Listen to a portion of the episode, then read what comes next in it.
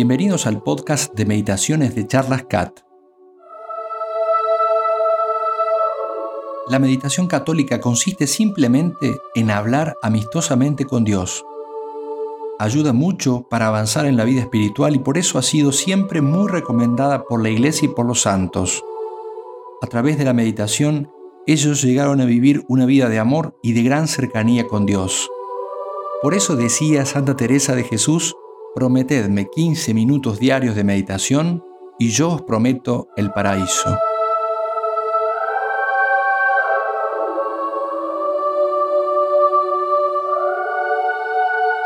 Oración para antes de comenzar la meditación. Nos ponemos en la presencia de Dios. Señor y Dios mío, creo que estás presente en todo lugar, que estás aquí dentro mío, que me ves, que me oyes. Te adoro con profunda humildad y reverencia. Te pido perdón por mis pecados. Y aunque soy indigno de presentarme delante tuyo, confiado en tu infinita misericordia, te pido ayuda para hacer con provecho este rato de oración que ofrezco a tu mayor gloria. Amén. Meditaciones del tiempo de Navidad. Fuente Hablar con Dios de Francisco Fernández Carvajal. Día 28 de diciembre. El martirio de los inocentes. Primer punto. El dolor, una realidad de nuestra vida. Santificación del dolor. Herodes, al ver que los magos le habían engañado, se irritó en extremo y mandó matar a todos los niños que había en Belén y toda su comarca, desde dos años para abajo, con arreglo al tiempo que cuidadosamente había averiguado de los magos. No hay explicación fácil para el sufrimiento, y mucho menos para el de los inocentes. El relato de San Mateo que leemos en la misa de hoy nos muestra el sufrimiento, a primera vista inútil e injusto, de unos niños que dan sus vidas por una persona y por una verdad que aún no conocen. El sufrimiento escandaliza con frecuencia y se levanta ante muchos como un inmenso muro que les impide ver a Dios y su amor infinito por los hombres. ¿Por qué no evita Dios Todopoderoso tanto dolor aparentemente inútil? El dolor es un misterio. Y sin embargo, el cristiano con fe sabe descubrir en la oscuridad del sufrimiento propio o ajeno la mano amorosa y providente de su Padre Dios, que sabe más y ve más lejos, y entiende de alguna manera las palabras de San Pablo a los primeros cristianos de Roma. Para los que aman a Dios, todas las cosas son para bien, también aquellas que nos resultan dolorosamente inexplicables o incomprensibles. Tampoco podemos olvidar que la felicidad mejor y nuestro bien más auténtico no son siempre los que soñamos y deseamos. Nos es difícil contemplar los acontecimientos en su auténtica perspectiva. Siempre observamos una parte muy pequeña de la verdadera realidad. Solo vemos la realidad de aquí abajo, la inmediata. Tendemos a mirar la existencia terrena como la definitiva, y no con poca frecuencia consideramos el tiempo aquí en la Tierra como el momento en que debieran realizarse y ser saciadas las ansias de perfecta felicidad que nuestro corazón encierra. Hoy, veinte siglos más tarde, seguimos conmoviéndonos al pensar en los niños degollados y en sus padres. Para los niños, el tránsito fue rápido. En el otro mundo conocerían enseguida por quién habían muerto, cómo le habían salvado y la gloria que les esperaba. Para los padres, el dolor sería más largo, pero cuando murieran, comprenderían también cómo Dios, que estaba en deuda con ellos, paga las deudas con creces. Unos y otros sufrieron para salvar a Dios de la muerte. El dolor se presenta de muchas formas y en ninguna de ellas es espontáneamente querida por nadie. Sin embargo, Jesús proclama bienaventurados, dichosos, felices, afortunados a los que lloran, es decir, a quienes en esta vida llevan algo más de cruz, enfermedad, incapacidad, dolor físico, pobreza, difamación, injusticia. Porque la fe cambia de signo al dolor, que junto a Cristo se convierte en una caricia de Dios, en algo de gran valor y fecundidad. Estos fueron rescatados de entre los hombres como primicias ofrecidas a Dios y al Cordero. Estos acompañan al Cordero donde quiera que va.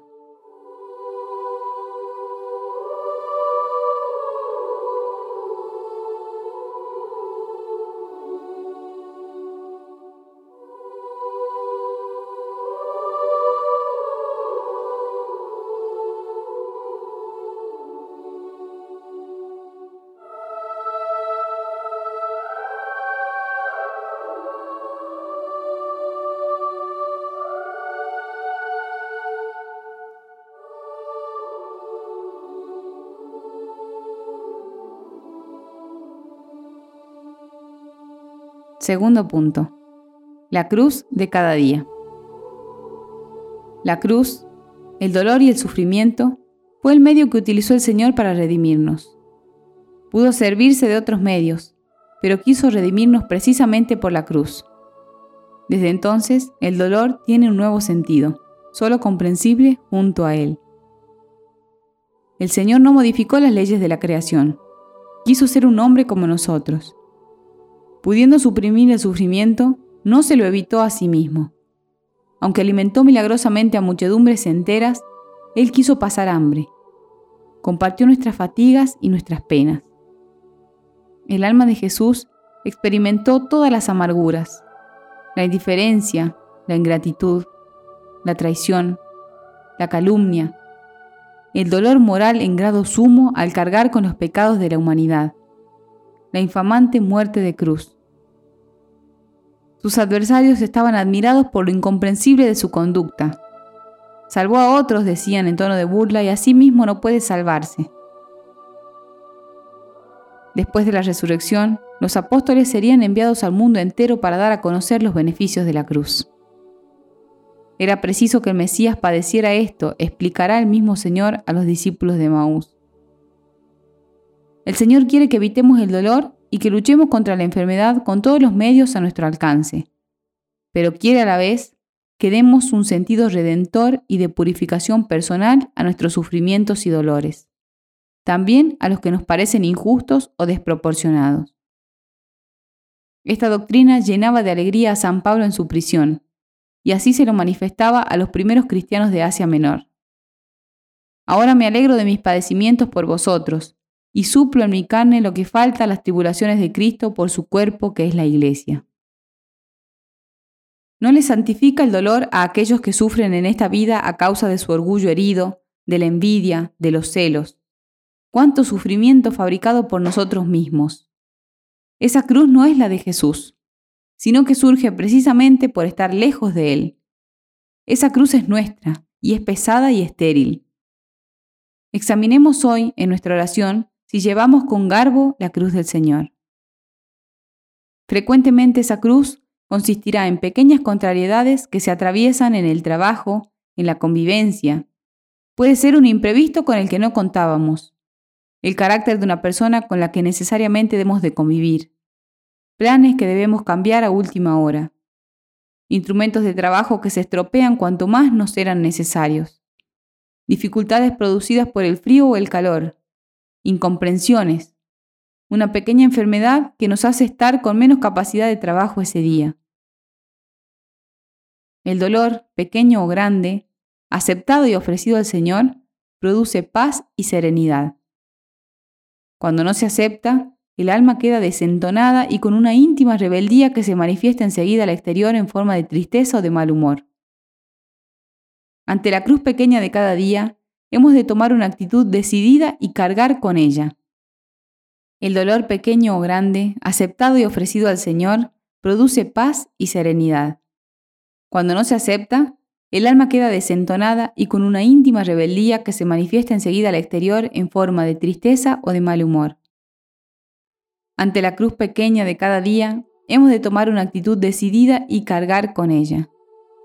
El dolor puede ser un medio que Dios nos envía para purificar tantas cosas de nuestra vida pasada, o para ejercitar las virtudes y para unirnos a los padecimientos de Cristo Redentor, que siendo inocente, sufrió el castigo que merecían nuestros pecados. Los mártires inocentes proclaman tu gloria en este día, Señor, pero no de palabra, sino con su muerte. Concédenos por su intercesión testimoniar con nuestra vida la fe que profesamos de palabra.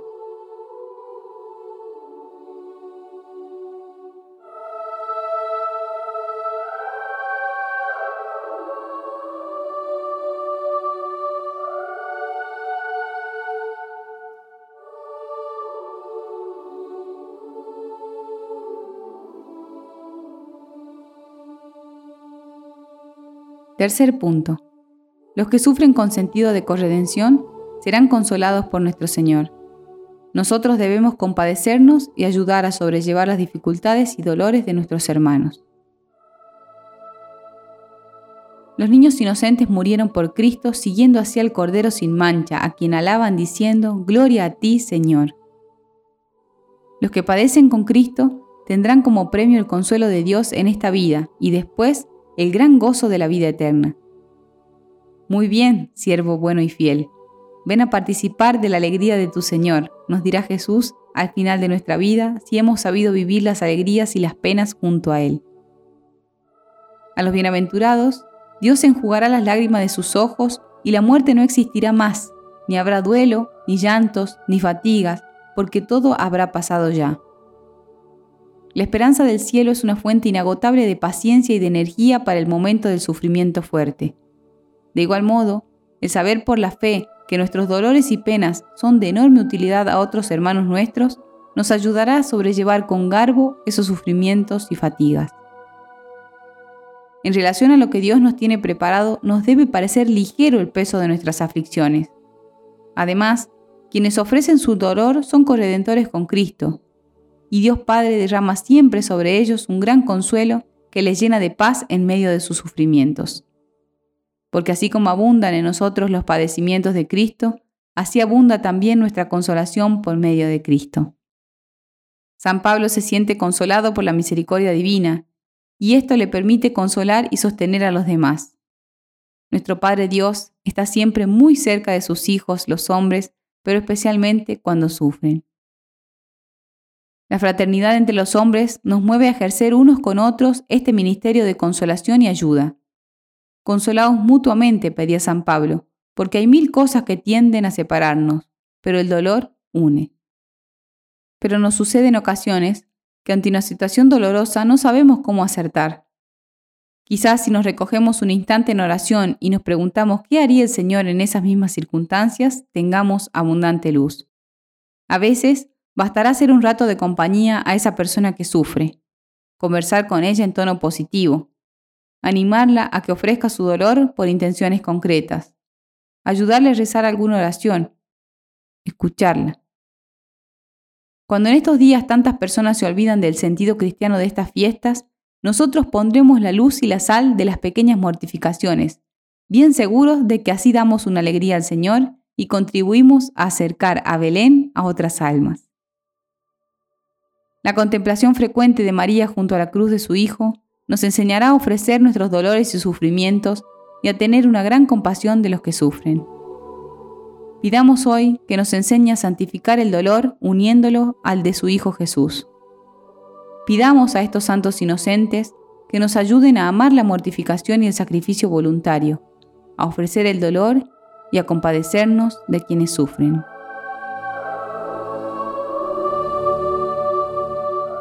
Oración para concluir la meditación. Señor y Dios mío, te doy gracias por los buenos pensamientos, afectos y propósitos que me has inspirado en este rato de oración. Te los ofrezco a tu mayor gloria y te pido gracia eficaz para ponerlos en práctica, que pueda cumplir en todas las cosas tu santa voluntad. Amén.